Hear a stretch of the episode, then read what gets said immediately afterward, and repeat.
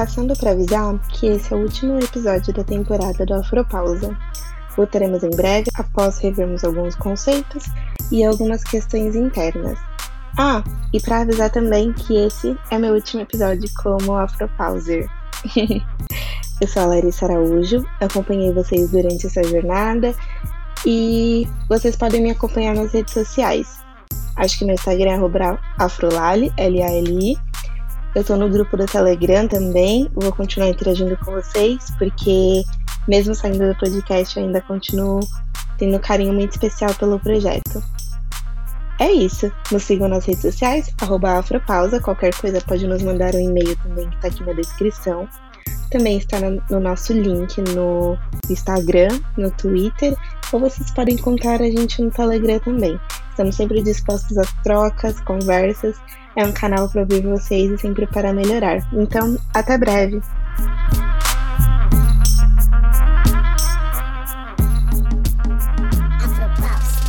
Esse episódio contém conteúdos que falam sobre violência sexual, sobre assédio e sobre coisas que podem servir de gatilho para muitas pessoas, inclusive mulheres negras. Então, se você não se sente confortável, o ideal é que você não escute. Temos diversos episódios aqui que podem melhorar ou só fazer com que vocês se sintam melhores. Então, acho que antes de qualquer coisa, preze sempre pela sua saúde mental e sobre o que você se sente confortável a ouvir ou não. Esperamos que vocês não se forcem a ouvir algo que vocês não, poss não, não possam e não aguentam. Mas é sobre isso. Bem-vindas e bem-vindas ao Afropausa, sua pausa no dia para construir, junto com comunicadores pretos, novas histórias e narrativas que podem mudar o rumo do mercado publicitário. Eu sou a Larissa Araújo e hoje estou muito bem acompanhada pela Laís Alves. Oi, pessoal, tudo bem com vocês? Pela Júlia Teodoro. Oi, gente, saudades. E hoje a gente tem uma pessoa representando o coletivo muito especial. Flávia, se apresenta pra gente. Oi, pessoal, tudo bem com vocês? Boa noite. Meu nome é Flávia Alves, eu tenho 24 anos, eu sou uma das integrantes, uma das nove integrantes do Siriricas.co, um coletivo de nove mulheres negras, e que a gente também tem um podcast, também nomeado Siriricas, em que a gente fala sobre sexualidade, auto-amor, autoconhecimento e eu, entre outras diversas pautas extremamente importantes para a mulher negra. Prazer estar aqui hoje.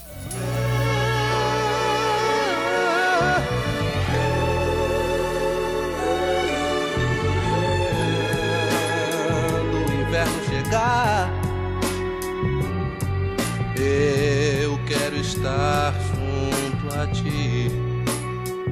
Mas hoje a gente vai conversar sobre a sexualidade da mulher negra e como isso nos afeta, nos atravessa, né? Mas eu acho sempre importante a gente ressaltar que aqui são só quatro mulheres pretas falando sobre as suas experiências. Assim, a gente não fala por 50, 70 ou toda a população preta no Brasil, a gente fala através das nossas vivências e às vezes muitas pessoas se identificam, assim. Então, ninguém aqui tá falando em nome de todas as mulheres negras, ninguém aqui tá falando em nome de ninguém. A gente tá falando dentro do nosso lugar, nosso papel e das nossas vivências. E aí, eu queria saber mesmo de vocês, assim, como que a questão da sexualidade ela ocorreu na infância de vocês, como isso foi construído, assim. Então, é, eu sou uma mulher bissexual, eu acho. Ainda não entrei em nenhuma definição, nenhum rótulo. Tenho 20 anos e vivo repetindo isso nesse podcast porque eu acho que é, é difícil a gente estar tá dentro de um espaço onde tem uma mulher negra de 20 anos trocando ideia, conversando sobre a vida, sobre as coisas. Então, é uma forma de eu me reafirmar e também uma forma de mostrar que eu ainda estou evoluindo e a minha sexualidade sempre foi essa evolução. Hoje eu namoro uma, uma garota há mais de um ano, mas é óbvio que eu não sabia que eu namoraria uma garota quando eu era criança, né? É, quando a gente é criança, a gente passa muito. Eu acho que, tipo, vai ser uma uma verdade de todas nós, que é o tio que falava, ah, esconde ela debaixo da cama, ela vai dar trabalho. E a gente fica esperando meio que esse dia chegar, assim, o dia que a gente vai dar trabalho por alguma coisa, o dia que a gente vai ter um namorado que nem a nossa prima, é, que tem aquele namoradinho lá há muito tempo, fica andando de mão dada na rua. Mas na minha infância, tipo, eu fui muito muito afastada de todas essas de todas essas temáticas, sabe? Eu sinto que principalmente porque na, onde eu cresci, que era na casa da minha avó, a maioria das minhas primas ficaram grávidas muito cedo. E a minha mãe, ela nem esconde isso de mim, ela sempre falava, tipo, que ela tinha medo disso acontecer comigo. Então, ela me, tipo, me tirava ali de, de dentro das conversas da família, das coisas. Não que eu, tive, não que eu tenha crescido inocente, mas foi uma infância meio que sem, sem conhecimento sobre sexualidade para que tentasse é... fugir de é. algumas estatísticas, sabe? Bom, a Júlia deu a letra, né, a apresentação completa. então vamos lá. Eu sou, eu tenho 33 anos, é, mulher negra, 33 anos, heterossexual. E essa parte da sexualidade da, durante a infância eu não tive.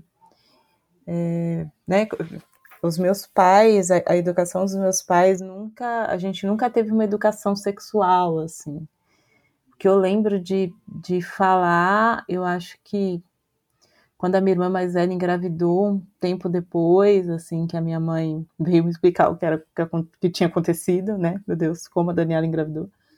Eu tinha 11 anos quando ela engravidou, então, né? Parando para pensar que eu brinquei de Barbie até uns 16, de boneca, então não, não era muito ligada nisso.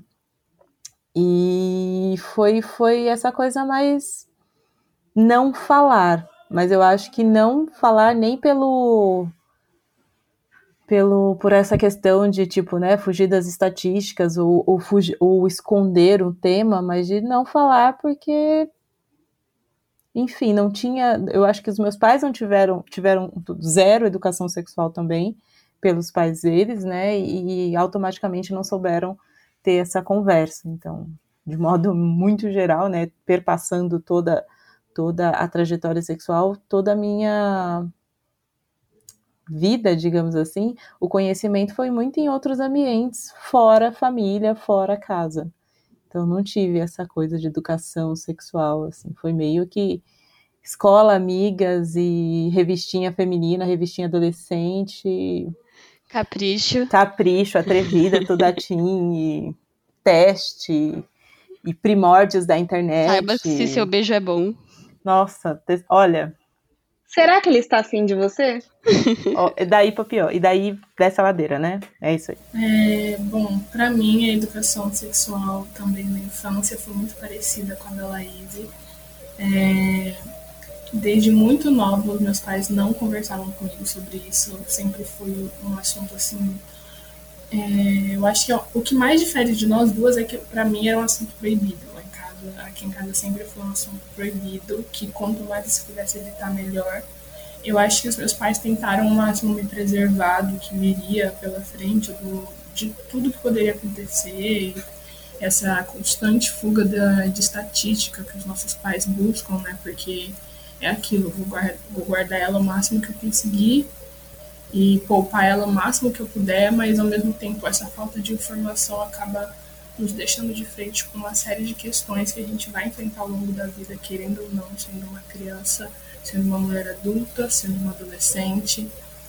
Questões sobre sexualidade que a gente precisa ter conhecimento, mas infelizmente né, a falta dele acaba nos prejudicando também, não só protegendo, mas prejudicando. É, a minha educação na infância sexual acabou sendo muito por conta da escola também, e é aquilo, né, gente? Os meninos sempre, os pais sempre conversam sobre isso com os meninos e as meninas, os pais sempre preservam. Então, eu acho que acaba sendo uma conta que não fecha, né? Porque no final das contas, um acaba sabendo demais e querendo passar conhecimento pro outro. Enfim, para mim foi uma questão assim que eu nem beijo de novela eu vi, gente. uma criança que até beijo de novelas meus pais mudavam de canal ficava, ou um casal se beijava, ficava aquele climão na sala, meu pai me olhando, e eu ficava, Ave Maria, o que, que tá acontecendo? Então, sempre. Ele querendo saber se você sabia o que era aquilo. É, entendeu? Perguntar o que, pai, que camisinha? Ah, é uma camisa muito pequena, entendeu? Coisa desse, desse Não, é tipo. é foda, tipo, a gente pensar nessas coisas. E também, não sei, né? Não sei vocês, mas hoje Hoje em dia eu já consigo enxergar por um outro lado, sabe? o quanto isso também é perigoso para tipo meninas assim, crianças que passam por tipo violências sexuais assim. Eu tava com isso na cabeça porque dia 18 de maio é o dia contra a violência e exploração sexual infantil. É uma data tipo que a gente não muitas vezes não conhece, porque é uma coisa bem institucional, tipo, sei lá, do Ministério Público, essa galera que posta aquelas fotos de menininha sentada no canto da sala, segurando o ursinho, tipo, a violada, quando na verdade o projeto deveria ser completamente diferente, né? Tipo, ao invés de lidar com os danos, deveria estar tá lá falando desde o começo, tipo, os nossos pais esconderam da gente, né? Mas sei lá, a gente nunca foi não teve uma, uma base, assim, para proteger a gente. Não só as meninas, né? Mas principalmente as meninas. Eu acho que é uma das coisas que você falou, Ju, e aí depois eu acho que até faço um, um link mais ou menos com a minha vida pessoal, mas foi uma pesquisa que, da Faculdade de Georgetown, nos Estados Unidos, que fala que as meninas negras entre 5 a 14 anos são vistas como inocentes e mais maduras em compensação às mulheres brancas, as crianças brancas, né? Que são meninas. E aí, eu, uma coisa que eu tava conversando na terapia esses dias, que isso vem desde o período da escravidão, sabe? Enquanto, tipo, as pessoas, elas só conseguiam, as meninas brancas, só, tipo, brincar ou viver a vida delas como as mulheres brancas opressoras que são, a gente tinha que trabalhar, então tinha, e às vezes sofriam diversos tipos de violência, o corpo era violado e ainda é, né, hoje em dia, então, acho que essa questão do ser madura lembra muito para mim sobre ser forte também, sabe? Você é obrigada a entender, você é obrigada a saber, você é obrigada a evoluir, você é obrigada, sei lá, a pensar à frente. E pensando em tudo que vocês estavam falando, quando eu trago ao meu recorte, assim, eu lembro que meus pais, minha mãe, na verdade, ela se converteu, acho que quando eu tinha uns seis anos, uns cinco, seis anos, provavelmente. Não, mentira. Eu já tinha, tipo, uns nove, que foi quando eu menstruei a primeira vez. E ela. Sim, a nossa conversa sobre sexualidade, por exemplo, foi. Eu menstruei, ela disse: Você sabe o que acontece, né? Eu tinha, tipo, acabado de sangrar. Então eu falei: Não, não sei dela, você sabe sim. Foi essa conversa sobre sexualidade que eu tive com a minha mãe. Ponto. É, eu. E é louco, porque até no papo que a gente teve com a Mariana, a ginecologista, eu falo que eu não aprendi muita coisa, assim, e fui aprendendo na vida. Então, acho que na escola a gente não aprende direito, a gente não aprende também por ser pessoas pretas, a gente sabe como funciona. Eu vim de escola particular, então eu sei como, sei lá, as pessoas usavam as mulheres brancas como referência, as pessoas pretas, tipo, elas não existiam porque elas eram simplesmente apagadas, né? Porque se eu era a única menina preta daquele lugar e não tinha outras pessoas negras, quem dirá falar delas? Então, eu acho que essa ausência me trouxe muito a, a questão de talvez independência para descobrir coisas, assim. Eu fui descobrindo, a, por exemplo, o que estava acontecendo com o meu corpo quando, tá, quando eu comecei a menstruar, como que eu estava me sentindo sozinha, porque a minha mãe, ela não queria lidar com o fato de eu estar tá amadurecendo, sei lá, tipo, de... As pessoas dizem que depois que menstrua você vira mulher, mas com 9 anos você é uma criança. Então eu não estava sabendo o que estava acontecendo com o meu corpo, não sei como que as coisas estavam funcionando. Ela é uma pessoa que ela é muito presa assim dentro dela, então ela não conversava comigo sobre isso, ela não conversava sobre diversas coisas, eu não tinha com quem conversar, assim. Então eu fui descobrindo tudo muito sozinha. Eu acho que parte de um princípio que não é uma justificativa, mas tipo no meu caso, essas meninas entre 5 e 14 anos, elas são mais maduras porque elas têm que aprender a lidar, sabe? Não só por conta disso, mas por conta de todo o racismo que uma mulher preta sofre, que uma criança preta sofre, assim. A gente acaba tendo que lidar e tendo que passar por isso inconsequentemente, assim, sem que a gente queira que isso aconteça, sabe? E é algo que me deixa muito pensativa. E não sei, assim, eu fiquei pensando muito nisso. E aí me traz uma questão sobre adolescência também. Aí eu acho que a gente já pode ir puxando sobre adolescência e fase, e fase adulta que a gente está vivendo. Mas na adolescência também eu não aprendi, assim, sobre essas coisas. E aí eu acho que entra a questão do preterimento também, né? E, além de eu ser uma mulher negra, de pele escura, foi até o que eu estava conversando hoje com algumas amigas minhas e com a minha psicóloga, é sobre, sei lá, eu ter o corpo muito magro, eu não ter, tipo, aquele, aquele corpo escultural, como todo mundo fala, eu não ter, sei lá, seios volumosos. É, eu não aprendi. Então, tipo, eu não aprendi a lidar com o meu próprio corpo, eu não aprendi, por exemplo, a aceitar o meu corpo como ele era, eu não, eu não aprendi, sei lá, eu não aprendi, gente, o básico, assim eu passava, eu tive menstruações muito fortes, onde eu desmaiava, onde, tipo, eu passava muito mal, eu vomitava. Eu lembro que, eu, a, com, acho que eu tinha o quê? 12 anos. a ginecologista falou branca, né? Falou assim: ai, dá remédio para ela, pra ver se ela melhora. Eu nem sabia o que eu tava tomando, assim. Aí eu, eu lembro que eu comecei a tomar e eu, mano, eu era uma criança. Então eu tomava um dia sim, três dias não, e não sei o quê. Ela começava a me dar anticoncepcional já. E aí, quando isso aconteceu, eu lembro que eu tomava tudo bagunçado, e aí eu, minha mãe me retornou na consulta com ela e falou: ah, ela não toma remédio, ela não sei o quê. Mas sabe quando a gente não sabe o que, que tá acontecendo com o próprio corpo? E aí eu falei: ah, não tá funcionando. E aí eu lembro que ela falou assim pra mim: ah, então ela vai ter que tomar injeção. E aí foi isso, assim, eu decidi não tomar mais remédio, então minha mãe até parou de comprar porque ela sabia que eu estava tomando mais. E aí eu lembro que depois da minha primeira relação sexual, eu lembrei dessa conversa que eu tive na infância, tipo, e eu falei, como eu sou péssima com remédio, a solução para mim é tomar injeção. Então eu mesma procurei um profissional e eu mesma pedi o que eu queria tomar, assim. Porque ninguém nunca me explicou, ninguém nunca me entendeu, então eu não sabia, e eu fui descobrindo na internet. Eu descobri depois, através de, da minha ginecologista atual, que é por que, que eu tinha um fluxo tão grande, por que, que eu passava mal. Eu fui descobrir sozinha sobre coletor menstrual, por exemplo, sobre essas coisas que forem acontecer. Então, a forma como eu fui aprendendo a lidar com o meu corpo, ou com até a questão do preterimento, por exemplo, foi muito no individual e através de pesquisa, sabe? Porque ninguém, ninguém te ensinou sobre isso, assim. Mas as pessoas esperam que você seja maduro o suficiente para ter 12 anos e se automedicar ou você ter 12 anos e ter controle do que está acontecendo com você, ou você saber o porquê que você está sangrando. Tem, tipo, a gente não sabe. Foi até o que a Flávia falou, assim, sei lá, perguntar, ah, de onde, de onde vem os bebês? A pessoa vem, ah, foi uma sementinha que enfiou no não sei aonde.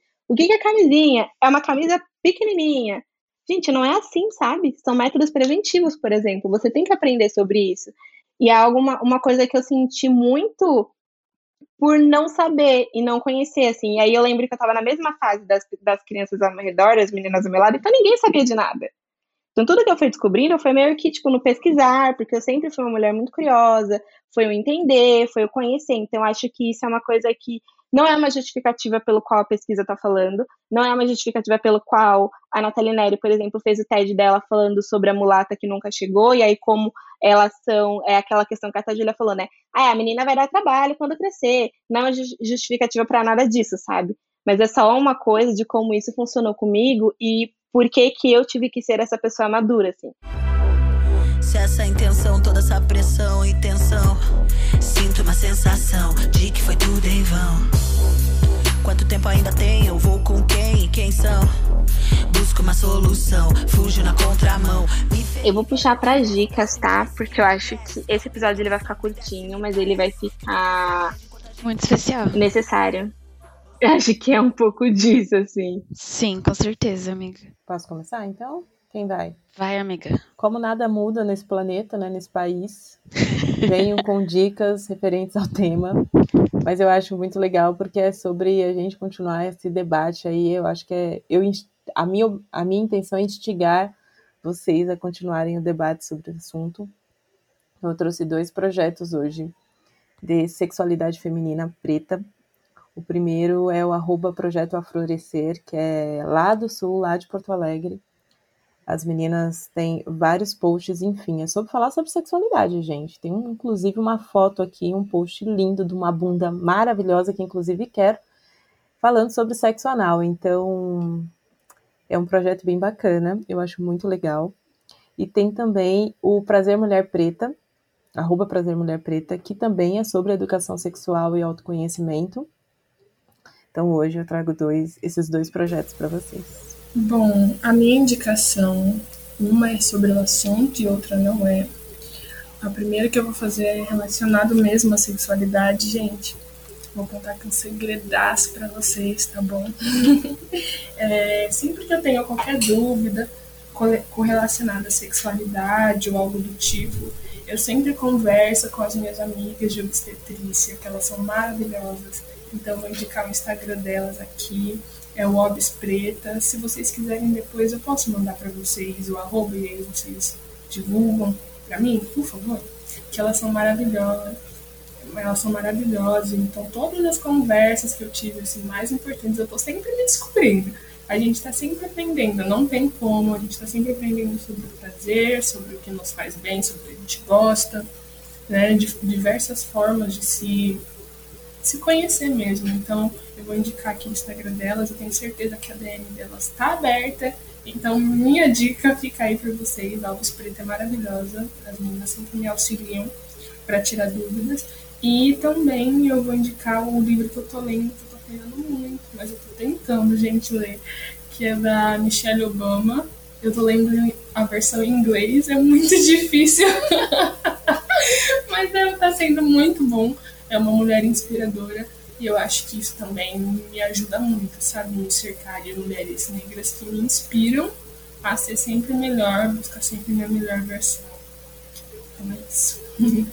Eu não sei se alguém já deu essa afrodica no Afropausa, não consigo acompanhar todas, são muitas, mas foi uma das minhas leituras mais recentes e falava entre várias coisas sobre sexualidade ali, uma hipersexualização, nossos desejos quando a gente é criança, o que passa na nossa cabeça quando a gente vê as coisas acontecendo ali, que é o olho mais azul, da Toni Morrison, né? Eu não sei se alguém já indicou esse livro no Afropausa. Eu acho, acho que, não, já né? no passado. Mas, mas tudo se... bem. É, assim, renovar a indicação para 2021 também. Se você leu em 2020, leia de novo depois de ouvir esse episódio. Mas a minha indicação é esse livro que é muito intenso, não achei que fosse ser uma leitura tão intensa assim, porque fazia muito tempo que o livro não me pegava de uma forma assim a fazer pensar mesmo, sabe? E então essa é minha afrodica. É, puxando a afrodica da Ju sobre um livro de, da Companhia das Letras, eu vou puxar um outro que chama O Mundo se Despedaça. É um livro sobre Masculinidades, é louco porque a gente está falando sobre feminilidade, né? Mas é um livro que envolve masculinidades também, envolve. Ele tem algo, muitas palavras e frases em Yorubá, então, para quem quer aprender mais sobre a língua do nosso povo, é muito legal. É um livro que mostra sobre a narrativa e a perspectiva de uma comunidade, assim, sabe? Em África. Então, é um livro bem legal. E acho que vocês vão curtir. Eu vou mandar a gente vai colocar o linkzinho do livro, tudo certinho no perfil com as afrodicas. E o outro perfil que eu queria indicar é um que é uma seguidora nossa. O nome dela é Alice Rosas. Ela trabalha com várias coisas, ela é relação pública, ela é libriana, ela ama chá, assim, então ela dá várias dicas sobre chás, sobre plantas, e é um perfil bem legal para a gente acompanhar, assim, sabe? Ela é uma mulher preta que é bem importante e acho que é legal a gente conhecer outras mulheres pretas, sabe? Assim, vocês que ouviram o episódio, segue ela, dá uma conversada, eu acho importante a gente fortalecer as nossas e procurar conversar com as nossas, assim. Conversa com ela sobre chá, gente. Essa menina, ela tem um, ela tem um conhecimento de chás que eu nem imaginava que existia esse tipo de conhecimento. Então ela é uma pessoa incrível que eu acho que vale super a pena a gente conhecer.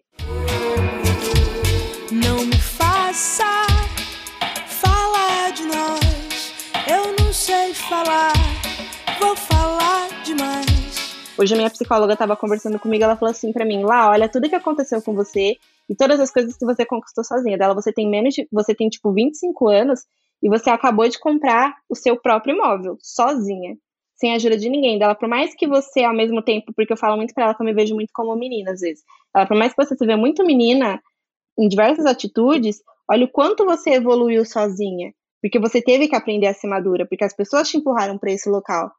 Então isso é louco, porque eu fui entendendo o que funcionava comigo, por exemplo, ou as minhas relações, ou até as relações afetivas sexuais que eu tenho com as pessoas, eu tô entendendo esse processo agora, sabe? Porque nunca me foi passado, tipo, nunca me foi explicado.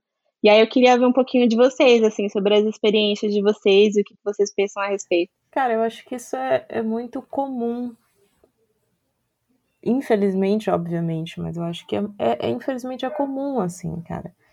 É, eu lembro de o que, que, eu, o que, que eu aprendi na escola sobre é, método, é, processo reprodutivo em aula de ciência, em aula de biologia, porque caía na prova, né? A gente tinha que aprender é, sobre, sobre reprodução humana e uma pincelada muito básica sobre métodos contraceptivos. É, quando eu já tomei um pouco de mais idade, eu acho que foi quando eu fiz 18, eu tinha por aí, que foi o um momento que, tipo, minha mãe, não de chegar e conversar, olha, filha, isso é assim, isso é assado, mas de tipo, né? Vamos no ginecologista, não sei o que, se tomar remédio, camisinha. Era, nunca foi um tabu na minha casa.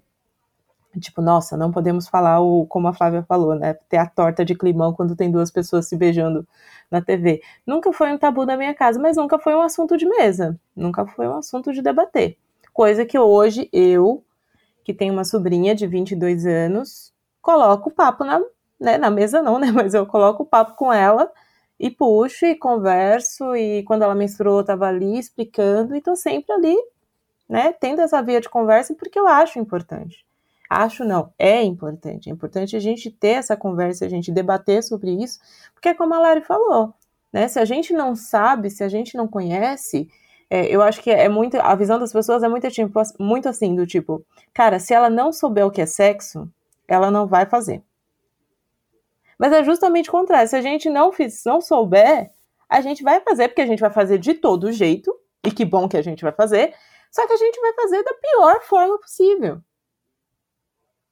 né? A gente vai fazer da forma mais perigosa, menos afet... não afetiva, mas menos positiva, vai ser uma experiência não positiva, não vai ser uma experiência cercada de cuidados, né? De tudo, não vai ser o quão bom poderia, vai ser ruim, né? Porque eu não sei de vocês, mas eu acho que é, essa falta de informação, para mim, hoje eu vejo que fez as minhas primeiras relações sexuais serem ruins.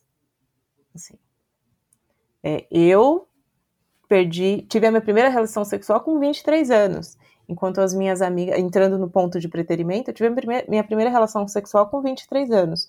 As amigas, né, brancas da minha idade foram ali com 15, 16. Por quê? Por esse ponto, né? Eu não, é, eu não tive um corpo hipersexualizado, não sou uma mulher é, visualmente hipersexualizada, né? Eu não tenho mulher negra de pele escura, é, mais magra, né? Eu não tenho aquele corpão do ideal popular masculino, enfim. Então, e quando aconteceu, tipo, eu já queria que acontecesse, então, sei lá, tipo, já tinha lido muito, já queria que acontecesse há muito tempo, e que não sei o que, todo mundo já tinha feito, só eu não tinha transado, e meu Deus, e que não sei o que. Foi ruim, né? Não foi ruim, não foi uma tragédia. Mas poderia ter sido diferente, poderia ter sido melhor. Né? E aí eu vim aí, no mínimo, uns quatro anos tendo relações que. Né? Há pouco, meu último relacionamento, onde eu fui que entender realmente o que é sexo, como é sexo e como fazer isso bom para mim. Entender que é sobre mim. Eu tive. É, eu vou extrapolar um pouquinho a parte da do adolescência, mas tive uma experiência ruim de tipo de ter, ter sido estuprada porque estava no ato, não estava confortável, não estava bom. Eu pedi para parar, ele não parou. Ele continuou. Quem me mostrou, quem me falou que isso é um estupro foi o meu ex-namorado, porque a gente estava assistindo uma matéria no Fantástico que estava falando sobre estupro marital, e aí a pessoa falou, eu falei, ah, mas isso é normal, acontece. Ele falou, não, não acontece. Eu falei, acontece sim, aconteceu comigo. E aí ele parou para me explicar, falou, não, isso aí é estupro. Porque você pediu para parar. E a partir do momento que você pede para parar, tem que parar. Então eu fui entender que eu fui estuprada com 27, 28 anos. Claro, né, reservadas as proporções de um estupro violento e etc, etc. Mas a gente tem que entender que isso também é um estupro. A partir do momento que você fala não e acontece, é contra a sua vontade, é um estupro. Aí eu jogo para o universo quantas mulheres já passaram por isso. Para mim tá ali na faixa de 99,8%. Quantas sabem? Será que 10% sabe? Nem sei se 10% sabe. Então, essa conversa sobre sexualidade, a gente quebrar esse tabu, sentar na mesa do bar, na mesa da cozinha, na mesa da sala, durante o jantar, enfim, não interessa, a gente precisa sentar e falar. Porque eu explicando para minha filha, para uma criança, olha, não pode colocar a mão na sua vagina, na sua pepeca. Não pode colocar a mão no seu pênis. É que ele vai entender que se um adulto colocar, ele está sendo abusado. Por que, que a criança não fala? Porque a criança não sabe, ninguém sabe o que é abuso. Então, é, é, esses tabus, esses tabus machistas, racistas, são, estão aí para proteger quem? Para proteger, proteger quem, quem pratica violência. Não tá para proteger a criança. Ah, mas por que que não tem... Pro... Ah, a gente não vai colocar isso na propaganda, pois devia. Porque é na propaganda que a gente consegue ali imputar as informações. Porque a gente tem uma sociedade extremamente conservadora, extremamente hipócrita, que não vai colocar esse assunto em pauta. Os abusos vão continuar acontecendo. As violências vão continuar acontecendo. Então, hoje a gente está aqui gravando esse papo, né? Tem o podcast do Siriricas e tantos outros. A gente precisa ter, tem, tem muito, mas tem pouco ainda, precisa de mais, porque a gente precisa falar. A gente precisa distribuir conhecimento, porque a gente não pode contar com a sociedade para dar esse conhecimento, né? Para fornecer esse conhecimento, para compartilhar. É nós por nós. E fim. Eu lembro muito de, de como acontece, de, de, como foi minha primeira relação, assim. Eu lembro que é isso, estava todas as amigas fazendo, e aí, né, a questão do preterimento e tal, eu era muito nova, e eu fiquei pensando, eu falei, eu já não sou aquela pessoa que todo mundo quer se relacionar, assim. Falei, se eu falar pra ele que eu sou virgem, ele não vai querer, e aí, não sei, é isso que eu quero. Então eu não contei. Foi a pior experiência, tipo, uma das piores relações, assim, que eu tive na vida. É, eu lembro que foi horrível, assim, eu me senti muito mal, e é óbvio, né, que não tem, que, sei lá, a menina sangrou no meio do negócio, daí eu ainda falei que eu tava menstruada, que, tipo, sabe, sei lá, acontece com frequência, não sei o que, foi uma experiência horrível, eu me senti péssima depois, Acho que a relação seguinte foi até, tipo, melhor, que foi com outras pessoas. Mas eu lembro que não é que eu lembro que já aconteceu comigo, é a mesma coisa que a Laís falou, né? De tipo, ah, de chegar a machucar ou você pedir para parar e a pessoa não parar. E é muito louco como isso hoje, trazendo de uma, de uma narrativa não positiva, não é positiva ou romantizando nada, mas como eu me sinto blindada nas próximas relações que eu tenho, assim eu respeito muito meu corpo e eu aceito muito como ele é, mas uma coisa que eu sempre faço é procurar me relacionar com pessoas que o respeitem também, sabe? Não é uma tarefa fácil, assim, porque a gente sabe que, né, tem homem, homem não presta, então, não tô generalizando, mas assim, a gente conhece alguns caras que não prestam, todas as mulheres teve uma experiência ruim na vida. A gente não generaliza, mas infelizmente a maioria tá ganhando. Homens, que não gostam de ser generalizados, se pronunciem, queridos. e mais do que se pronunciem, vamos fazer essas rodas de conversa e vamos converter esses machos bosta que é a Mizuku de vocês, né? Ajuda nós. Eu acho que não é nem questão de se pronunciar, assim, porque muitas das coisas que eu vejo, sei lá, alguma menina fala, ai, homem é, homem é hétero escroto. E aí, eu vejo sempre isso no Twitter, por exemplo. E aí, vários caras comentam de, ah, mas você tá generalizando, nem todo homem é hétero é escroto. Então, se você tem um exemplo positivo, chama seus amigos para ter um exemplo positivo também, sabe? Porque uma das coisas que eu vejo muito é tipo, ah, é, eu vejo, sei lá, um cara se um cara de 60 anos tá saindo com uma menina de 15. A internet massacra ele porque o cara tá fazendo algo errado, mas o seu amigo de 20 e pouco saindo com uma menina de 12 tá ok. Uma menina de 14 tá ok.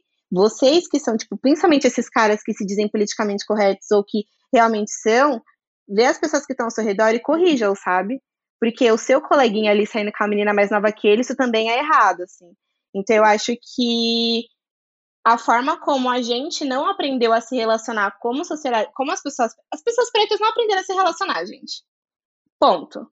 A gente está aprendendo a lidar agora, a gente está aprendendo a lidar com nossos sentimentos agora, com o que a gente quer, o que a gente não quer. Ninguém aprendeu nada, a gente não teve um manual, assim. Mas eu acho que um, essa, esse tipo de conversa, ele precisa existir, assim. Porque, por exemplo, a Laís descobriu coisas sobre ela dentro de uma reportagem, sabe? Eu descobri coisas sobre mim pesquisando na internet. Nunca foi, tipo, sentando e conversando com alguém dentro dessas quatro experiências que a gente teve. Então, acho que a gente precisa se conversar e se fortalecer. E não é, não tô dizendo que só porque a gente conversa vai todo mundo aprender a se relacionar, vai todo mundo ser um mundo perfeito, ninguém faz nada e tal, enfim, não é isso. Mas vai ser muito mais fácil pra gente sobreviver, sabe? Eu acho que hoje baseado nas trocas que eu tenho na minha rede de apoio, eu acho que eu sei escolher melhor as pessoas com quem eu me envolvo, porque da mesma forma como eu respeito meu corpo, eu quero que essas pessoas respeitem. É claro que às vezes não acontece, mas eu já acho que eu sei, foi até uma das hoje a frase que eu mais falei pro mundo foi tipo, eu tô cansada, assim. E eu tô cansada de relacionamentos que sejam vazios, por exemplo. Eu tô cansada de ver que pessoas não me respeitam. E acho que hoje em dia o que eu quero é só simplesmente esse espaço e esse lugar, assim, de me respeitar não só o meu corpo, mas respeitar as minhas escolhas, sabe? E aí, é, procura pessoas parecidas com você, assim, não só pela cor, mas acho que isso é um ponto também importante. Assim, não tô defendendo nenhum tipo de relacionamento ou magua, falando mal de um outro, mas eu acho que a gente se sente mais acolhido por isso também. Mas é importante a gente se policiar na, até nas pessoas com quem a gente se relaciona. Bom, as minhas relações e a a questão do aprendizado e a sexualidade comigo da adolescência até a vida adulta também se deu da mesma forma da infância. Eu acho que isso criou uma atmosfera meio perigosa, né? Porque eu sempre fui uma pessoa com, com um corpo, eu acho que eu sempre tive mais corpo do que, do que o normal, assim, pra minha idade. Sempre bunda, perna, e aí é, juntava com a falta de conhecimento, a falta de entendimento do que era isso e como a, isso era muitas vezes visto na sociedade, então foi um pouco complexo para mim, né? Eu sofri abuso sexual na infância, na adolescência e na vida começando na vida adulta, ainda, tô, ainda sou jovem adulta, né? Mas eu costumo sempre conversar sobre isso no podcast do Siriricas e foi, foi muito difícil para mim, porque eu foram anos assim, sentindo constantemente de que o meu corpo não me pertencia, de que meu corpo não era meu, de que eu não tinha poder sobre ele, sabe? Que qualquer homem que se aproximasse de mim podia fazer o que quiser comigo, quando quisesse, e eu não ia poder fazer absolutamente nada. Então, eu acho que minha relação com a minha sexualidade é muito sobre luta, sabe? Eu lutei para ter, para me ter, para ser dona de mim e poder falar não, não quero, não vai, esse sim, esse não. Eu costumo sempre conversar muito e o Siririca das meninas foram extremamente importantes para mim com relação a isso. Tanto que hoje elas falaram para mim, falaram, você tem certeza que você quer ir? Você tem certeza que você vai falar sobre isso? Porque a gente entende como isso é complexo para você. E se você não quiser ir, você tem toda a liberdade de não ir, a gente vai te entender. Mas eu sempre costumo falar também que é muito importante para mim poder falar sobre isso em determinados momentos, porque é melhor do que ficar no meu quarto trancada, sabe? Eu sempre quero poder passar isso para outras mulheres. Então, o, a minha primeira vez foi horrível, assim, de longe a pior relação que eu tive na minha vida. Eu passei quase três dias sangrando depois que eu tive minha primeira relação foi assim horroroso, foi um filme de terror. As seguintes sempre foi assim, sempre prazer pros caras, nunca assim do jeito que eu queria, sabe? E aí eu tive que me desconstruir e desenvolver isso sozinha justamente porque eu não tive isso dentro de casa. Se eu tivesse tido isso dentro de casa, eu teria me tocado, eu teria entendido, eu teria compreendido, talvez eu teria desenvolvido uma maldade dentro de casa que eu não tinha. Então eu fui pra rua com um corpo, é, com corpo, com peito, com bunda e sem a consciência de que os caras, era isso que as pessoas queriam, era isso que muitos homens queriam. Então foi um pouco complexo. Comecei a lutar por mim, comecei a lutar pelo pelo que eu queria, quando eu queria, e entender que eu tinha direito sobre mim, porque. E eu falo essa questão do direito porque, gente, eu não posso pôr. Eu tenho que cogitar mil vezes antes de pôr um shorts, antes de sair da minha casa. Eu tenho que cogitar mil vezes se a foto que eu vou postar vai aparecer muito a minha perna, se, se a foto que eu vou postar vai aparecer muito meu seio. E é desesperador. E aí eu sempre, diversas vezes eu me olhava no espelho e falava, gente, talvez eu, não, eu, eu esteja deixando as influências externas estarem em cima do meu corpo, sabe? E aí, como a, vocês já tinham citado sobre a questão da escravidão, e aí na época da escravidão que as meninas brancas tinham todo o direito de brincar, enquanto as meninas negras tinham que trabalhar dentro, né? Eu, muitas das vezes eu me olhei no espelho, parece loucura, mas eu me olhei no espelho e falei, gente, alguém muito parecido comigo não tinha direito sobre si. Uma mulher muito parecida comigo uma descendente minha não tinha direito sobre si. E eu estou em pleno 2020, em pleno 2021, me sentindo da mesma forma, sentindo que eu não sou dona de mim, que alguém pode pôr em mim, que ele pode ser e pode ser estupro culposo. Então, foi aí que comecei essa desconstrução. E agora, aos 24 anos, eu finalmente estou entrando num processo único na minha vida, que é de liberdade total sexual.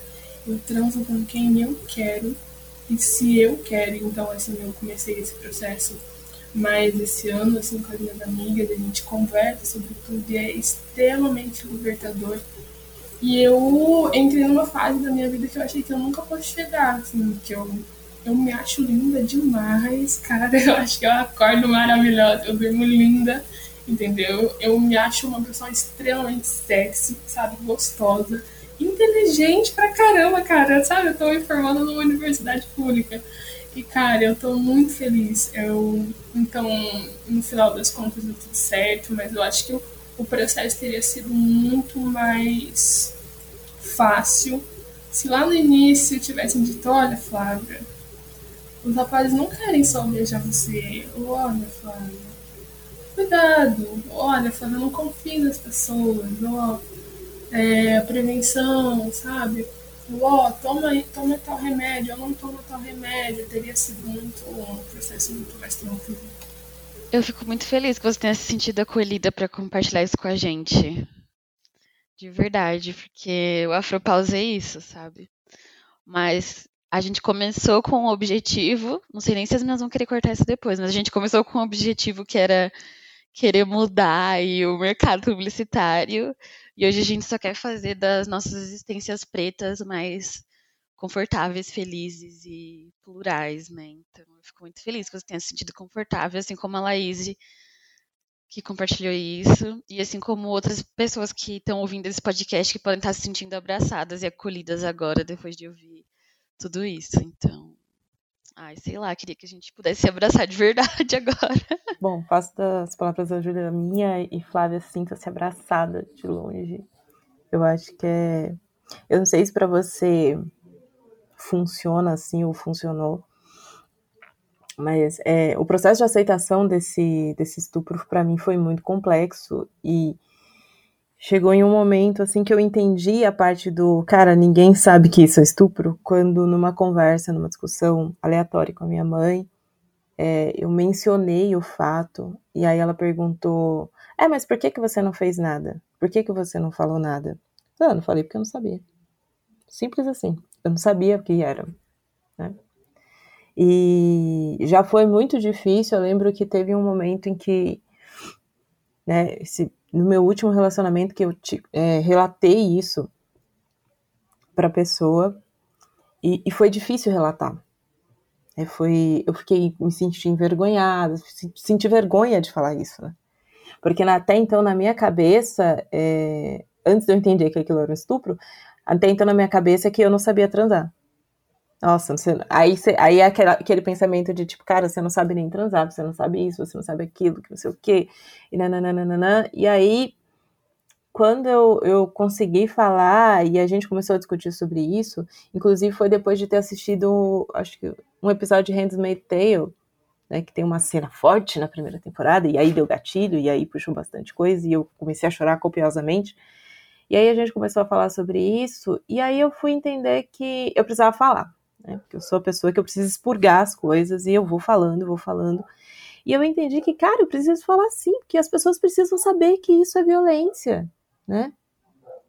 Eu tenho certeza né, que não foi de forma in, é, intencional, né? Eu acho que também ele não sabe que isso é uma violência, né? Eu acho que homens também não sabem que isso é uma violência, porque culturalmente essa posse do corpo masculino é vista como natural, principalmente essa, desculpa gente, a posse do corpo feminino é vista como natural e é, porque masculino eu fiquei assim. É, eu depois que eu assim? percebi o que eu falei, então retificando a posse do corpo feminino é vista como natural e principalmente a, a posse do corpo feminino preto é visto como natural. Né? O meu, meu pai fala da, da, da avó dele que foi pegar laço. O que, que é uma mulher pegar laço, gente? Então, assim, essa posse, né? Essa, e, e aí, se a gente for pensar das mulheres negras, né? Mulheres negras sendo abusadas pelo, pelo senhorzinho da fazenda, pelo, capta, pelo capataz, por fulano, por ciclano. Então, essa posse do corpo feminino é muito visto como, como natural. É normal, é corriqueiro, né? É o status quo. Mas não é. Isso é errado, como posse de qualquer corpo. E, e compartilho com a Flávia essa coisa de, cara, hoje me olho no espelho e falo, senhora, hein? Parabéns, viu? Parabéns, minha senhora. A senhora está maravilhosa. Lembro que fui uma vez para um para um date. E aí cheguei no motel, olhei assim, gente, eu juro para vocês, eu transei olhando para minha bunda, porque eu achei ela incrível. E eu que sou leonina. Fiquei olhando e falei, gente, a lua em leão, amiga, a lua em leão aqui, às vezes ela dá, dá, dá guarda-graça. Mas é isso, e hoje posto foto de lingerie, posto. Porque eu sou dona do meu corpo. E ser dona do meu corpo significa usá-lo do jeito que me satisfaça. Hoje eu sei exatamente o que me dá prazer na cama. Se tá bom, a gente continua, se não, não quero. Ai, tem que, não tenho que fazer nada. Mas é um processo muito de autoconhecimento, né? É um mergulho em si e de quebrar suas próprias barreiras e de se permitir se conhecer e ir buscar. É um processo dolorosíssimo. Dolorosíssimo, mas digo para as meninas e para os meninos também, né? Para quem está ouvindo a gente aqui, se conheçam sabe? Não vai no essa posição é ótima para sentir prazer. Nessa posição porque você vai porque é isso, né, não existe, tipo, porque é o seu não é só você Exato. lá transando. É Gente, pelo amor de Deus, sexo oral não é preliminar não. Preliminar é lavar a louça. lavar a louça é preliminar. Sim. Sexo oral é sexo. Sim. Sabe? Então é sobre se tocar, é sobre se conhecer. E não se tocar só sexualmente, não, gente. É se tocar, é tomar um banho. Se toca. Olha seu corpo, vê o que que tem. O que, que tem ali embaixo, o que, que tem aqui dentro. O que, que tem? Quem é você? Sabe? E isso ajuda pra gente em diversos lugares, não é só na sexualidade. É tipo quando você vai no médico, você vai falar para ele, falar, ah, eu tô sentindo uma dor assim. Ah, deve ser isso. Não, mas não deve ser isso, não, porque eu estou sentindo a dor aqui, ó. Aqui a omoplata. Você conhece o seu corpo. Procura uma pessoa confortável com quem você possa conversar, sabe? Eu acho que a gente gravou um episódio sobre. Sobre. Ah, eu não lembro o tema específico, o nome do, do episódio, sim, mas a gente conversou com uma, com uma ginecologista. E aí, uma Saúde da mulher conversou preta. muito. Isso. Isso. E uma das coisas que a gente conversou muito foi sobre se sentir confortável para falar sobre essas questões com os nossos, assim eu falo muito da minha experiência, porque a Mariana ela é uma ginecologista incrível, é uma pessoa que eu não tenho o que dizer dela. Ela, me, inclusive, ela me manda mensagem no WhatsApp, tipo, ah, tá faltando marcar consulta, vamos fazer não sei o quê. então, ela foi a pessoa que eu sentei para conversar como se eu estivesse conversando com uma amiga. Eu falei isso para todo mundo e eu indico ela para qualquer pessoa. Assim, converse com pessoas pelo quais você se sinta confortável, porque às vezes por mais, sei lá, muitas das coisas aconteceu com você, por exemplo. Eu acho que se eu tivesse passado por essa situação que a Laia passou, que a Flávia passou, que muitas mulheres passam, e eu fosse conversar com um ginecologista, um homem, eu, ia, eu não ia conseguir falar, sabe? Eu não ia conseguir ter tanta troca, eu não, consegui, eu não ia conseguir entender tanta coisa que aconteceu comigo, assim. Então, eu acho que é extremamente importante a gente procurar conversar, mas eu acho que é, é bom a gente conversar com as nossas, sabe? nessa questão de acolhimento, por exemplo, como o coletivo Siriricas faz, como eles fizeram com a Flávia, por exemplo, antes da gente gravar esse episódio. Eu acho que é extremamente importante a rede de apoio, mas o quanto as mulheres pretas estão dentro dessa sua rede, assim, sabe? Porque rede de apoio, eu vejo muita gente falando, ah, eu tenho apoio e acolhimento das mulheres brancas, mas por mais que elas possam ser suas amigas ou pessoas próximas, nenhuma delas vai saber exatamente o que você está sentindo. Então, assim, procurem pessoas pretas que vocês possam conversar. Isso seja uma psicóloga preta, isso seja uma ginecologista, ou sejam amigas. Eu acho extremamente importante a gente ter esse tipo de acolhimento entre as nossas. Porque é igual uma coisa que eu tava pensando hoje. Assim, hoje eu tive um dia extremamente difícil e cansativo mentalmente. E eu sempre falava para as meninas, eu falei, ah, eu tô cansada, eu tô exausta, não sei o quê. E eu percebi agora há pouco que as três, as quatro, né, contando com a minha psicóloga, mas as quatro pessoas que eu conversei e me acolheram foram quatro mulheres negras, assim. E como eu me sinto muito mais confortável com isso, sabe?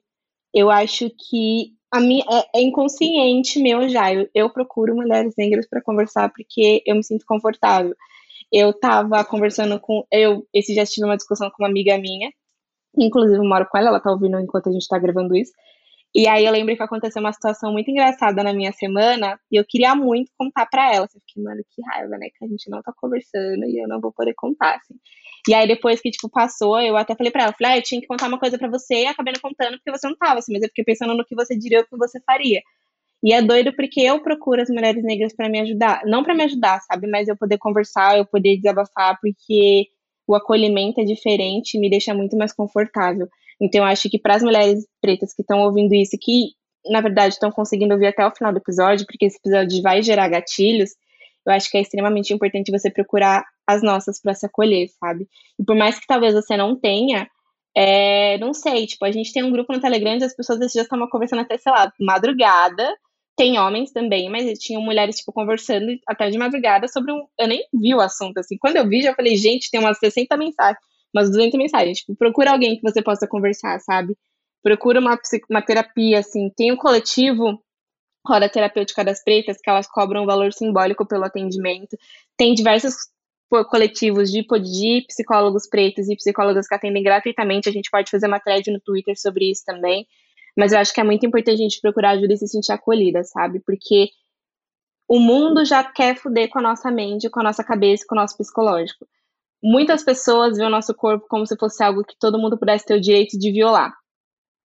Muitas pessoas podem, acham que elas podem fazer o que elas quiserem com a gente. Então, se a gente não tenta se fortalecer, a gente vai adoecer e a gente não aguenta.